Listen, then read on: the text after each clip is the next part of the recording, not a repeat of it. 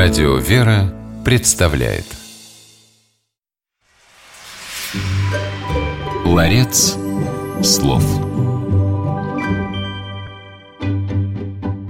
Понимание церковного богослужения предполагает знание некоторых особых терминов, непривычных русскому уху. Среди экзотических для нашего слуха церковных слов находится, например, катапитасма. Что это такое, мы с вами будем выяснять сегодня.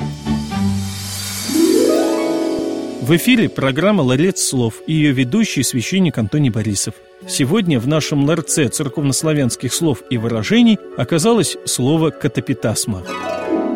Это церковнославянское слово пришло к нам из древнегреческого языка. В античной культуре катапетасма первоначально означало «занавес», который отделял один зал императорского дворца от другого. Подобный занавес служил оперативной, зрительной и звуковой преградой при проведении переговоров.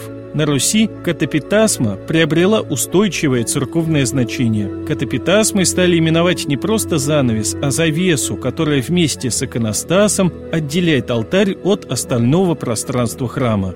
Сегодня завесу катапитасму можно увидеть в каждом православном храме. Она висит сразу за царскими вратами и обычно сшита из красной ткани. Церковная катапитасма напоминает о завесе, которая имелась в Иерусалимском храме царя Соломона. За данной завесой находилась главная часть храма – святая святых, символ рая.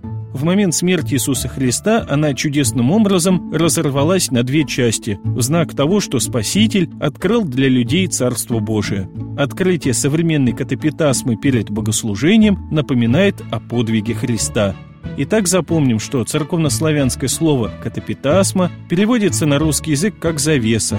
В церковной практике катапитасма означает завесу, которая вместе с иконостасом отделяет алтарь от остального пространства храма. Ларец слов.